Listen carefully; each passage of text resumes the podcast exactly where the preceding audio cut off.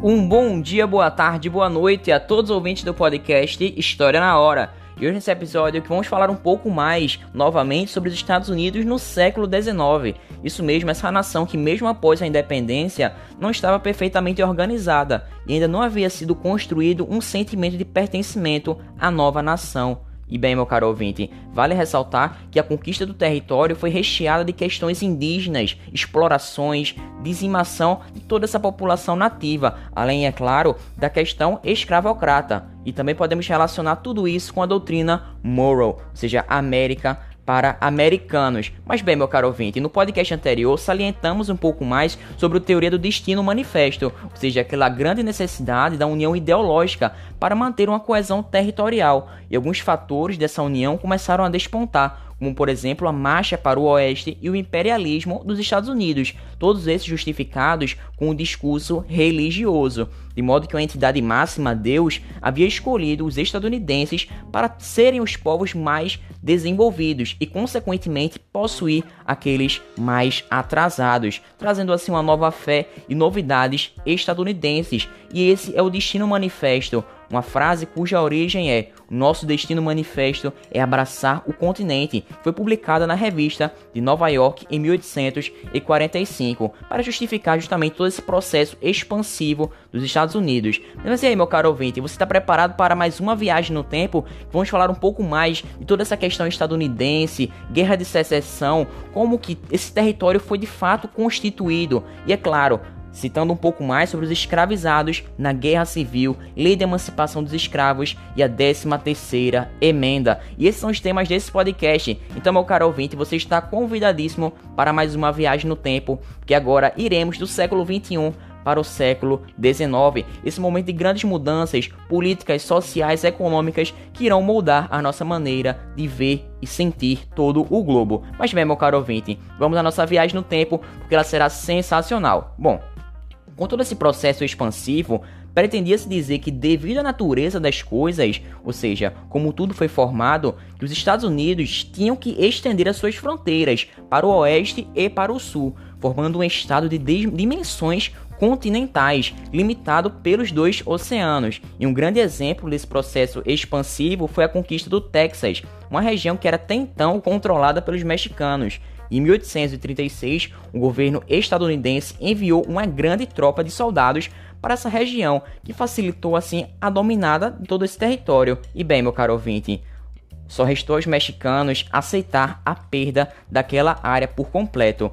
E além dessa batalha, de todo esse conflito, aconteceu na região que se estende das montanhas rochosas até o Pacífico outro conflito, em que os estadunidenses têm um grande interesse econômico na Califórnia que também pertencia ao México, e após novos conflitos, os mexicanos acabaram assinando o Tratado de Guadalupe Hidalgo em 1848, cedendo assim o Novo México e a Califórnia aos Estados Unidos. E é claro, além da compra Gadsden em 1853, quando o Arizona foi comprado junto ao Novo México. Bem, meu caro ouvinte, antes de mais nada, o México era vasto e incluía Califórnia, Nevada, Utah, Arizona, Novo México e até mesmo o Texas. E após a Revolução do Texas, a Guerra Mexicano-Americana aconteceu, sendo uma das etapas da marcha para o oeste. E uma das consequências foi justamente o rompimento definitivo com o México, e em 1846, o presidente mexicano declara que o país estava em uma guerra defensiva e deu destaque para as vitórias estadunidenses, como por exemplo a conquista da cidade do México, que é a capital atual desse país. Mas bem, meu caro ouvinte, podemos falar também da Guerra de Secessão, que aconteceu de 1861 até 1865, em que a tensão entre os estados do Norte e do Sul estavam justamente relacionadas ao trabalho escravo, e tudo isso chegou ao Congresso Nacional. Desse modo, uma nova legislação foi feita para manter unido um território que era tão vasto e com tantas diferenças, tanto ideológicas quanto territoriais. Mas bem, meu caro ouvinte, os estados do norte estavam dispostos a barrar o crescimento da área de influência escravista e os estados do sul ameaçavam separar-se da União. Mas bem, meu caro ouvinte, nem tudo era tão antagônico como parece, já que eles tinham em comum o desejo de ampliar o território nacional, reforçar as relações comerciais com as nações vizinhas e também fazer frente àqueles que se opusessem a toda essa expansão estadunidense. Bom, a região do Kansas foi o palco das primeiras e maiores desavenças. A disputa política nessa região, tanto entre escravistas quanto entre abolicionistas, tomou uma proporção imensa, tornando-se fundamental para a escolha de um novo presidente estadunidense durante as eleições de 1860. Os democratas lançaram o nome de Stephen Douglas, já os republicanos de Abraham Lincoln, um político muito favorável ao lema solo, trabalho e homens livres. Bem, os grandes proprietários do Sul tinham a intenção de alastrar esse lema escravista por todos os territórios do Oeste, o que era muito combatido por Abraham Lincoln, muito embora ele não fosse tão declarado assim abolicionista.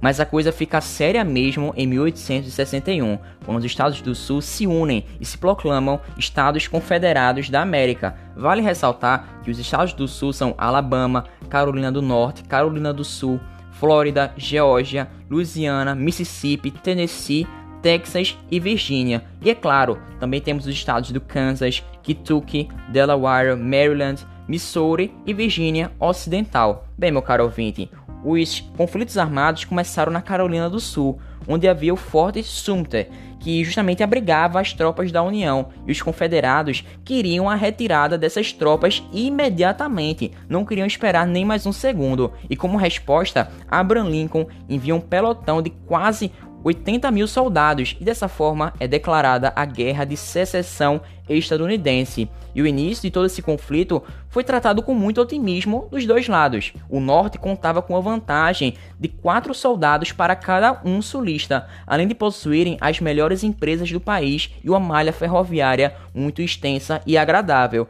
Já do outro lado, o sul contava com grandes nomes de estratégia militar Porém, com o tempo, diversas batalhas aconteceram e foram vencidas pelos sulistas, mas o investimento na guerra foi devastador para os estados confederados, já que aqueles que eram do norte investiam, aplicavam muito mais dinheiro do que os do sul. Mas bem, meu caro ouvinte, Abraham Lincoln dessa forma propôs uma abolição lenta, gradual e segura, de modo a manter uma federação unida, já que eles convergiam no pensamento de ampliar o território nacional e bater de frente contra todos aqueles que impedissem o avanço estadunidense. Entretanto, os estados do Sul não aceitaram a proposta e decidiram defender a manutenção da escravidão, e a partir disso, o governo dos Estados Unidos passou a utilizar outras medidas para iniciar uma abolição, como por exemplo a lei do confisco de bens, terras, fazendas, escravizados e até mesmo máquinas, e tudo isso aumentou a pressão sobre os estados do Sul, até que em 1862 Abraham Lincoln consegue aprovar o Homestead Act, ou seja, uma lei de terras, e através desse documento, um quarto de um distrito que ainda não estava desenvolvido no oeste, aproximadamente 400 metros quadrados de área, seria entregue para qualquer pessoa maior de 21 anos. Isso que ele não tivesse sido rebelado contra a União. Tinha que ter isso. E estivesse assim disposto a colonizar aquela região. E criava assim, assim uma proposta de economia baseada no pequeno latifúndio, ou seja, uma pequena propriedade, e dessa forma havia policultura, que utilizaria uma mão de obra familiar, uma mão de obra mais diversificada entre as pessoas. E o interesse era justamente diminuir o desemprego, diminuir essa concentração de estrangeiros no leste do país. Mas bem, essa proposta já tramitava muito no Congresso desde 1850, porém os parlamentares do Sul impediam essa medida com muita veemência pois contrariava aqueles interesses dos grandes proprietários de terras sulistas. Como você sabe, aqueles que têm dinheiro têm muito mais influência no parlamento. E as consequências dessa lei foram justamente importantíssimas para o sucesso econômico do futuro estadunidense, já que essa mesma política favoreceu um grande número de pessoas, diminuindo a desigualdade, impedindo que houvesse uma concentração de terras na mão da minoria da população, minoria dos proprietários, que justamente estavam ligados ao plantation. Plantation, como você sabe, é visado à exportação, à agricultura de monopólio e também à escravidão. Mas bem, meu caro ouvinte, na prática, o Homestead Act significava uma espécie de reforma agrária que facilitava o acesso mais digno à terra. E se você pensa que os escravizados ficaram passivos, quietinhos na dele, tomando suco de laranja, só relaxando, vendo todo esse processo acontecer, você está enganadíssimo, já que eles não foram nem um pouco passivos nesse processo que levou ao fim da escravidão nos Estados Unidos. Muito embora fossem oprimidos pelo sistema, e a resistência era constante. Durante a Guerra Civil, sempre que as tropas da União invadiam uma região confederada, existia um grande número de escravizados afro-americanos que fugiam das fazendas onde estavam sendo escravizados, e muitos deles eram alfabetizados, e tudo isso está relacionado à obrigação religiosa de ler frequentemente a Bíblia, que era um aspecto importantíssimo pela doutrina protestante a qual os escravizados eram todos submetidos. E com isso, eles começaram a ser leitores de jornais abolicionistas e, consequentemente, aquelas ideias entravam na mente e eram justamente esse impulso para que eles pudessem pôr em prática todo esse processo anti-escravocrata. E em 1863 foi proclamada a Lei da Emancipação dos Escravos, que estendia a todos os domínios à medida que as tropas do norte avançavam e venciam os embates. E essa batalha proporcionou a derrota das principais forças do Sul e fez com que o Norte consolidasse a sua vitória. E em 1865 foi promulgada a 13ª emenda à Constituição dos Estados Unidos, que proibiu a escravidão em todo o território estadunidense. Mas hoje eu também trouxe o discurso de Abraham Lincoln após a Batalha de Gettysburg em 1863, em que nesse discurso o presidente dá um conflito um caráter de luta pela democracia. Ou seja, temos os ideais democráticos também misturados em todo esse processo de luta contra a escravidão. Então vamos à leitura. Há 87 anos, nossos antepassados implantaram sobre este continente uma nova nação, concebida em liberdade e dedicada à ideia de que todos os homens são iguais. Presentemente, estamos envolvidos numa grande guerra civil, testando a ser o poder e resistência desta nação ou de qualquer outra concebida sobre aquele princípio. Encontramos-nos agora num grande campo de batalha dessa guerra. Vemos aqui para dedicar uma porção de tal campo como um lugar de repouso eterno para aqueles que aqui deram suas vidas a fim de que a nação pudesse viver. E é conveniente e apropriado que nós prestemos juntos essa homenagem, mas num sentido mais amplo. Nós não podemos dedicar-lhes, não podemos consagrar nem santificar este local. Os homens brabos, vivos ou mortos, que lutaram aqui já consagraram muito mais em nosso poder de acrescentar algo ou diminuí-lo. O mundo deverá registrar bem pouco e nem de longe recordar o que dissemos aqui, mas ele nunca poderá esquecer o que aqueles homens fizeram. É para nós, os que continuam vivos, que temos diante de nós uma obra inacabada pela qual estes se bateram e tão nobremente adiantaram que melhor caberia tal dedicatória. Sim, é para nós que estamos aqui dedicados a uma grande tarefa que nos defronta, que isso se endereça mais do que a esses mortos honrados, dos quais retiramos a devoção ampliada, àquela causa pela qual eles esgotaram a última reserva de dedicação.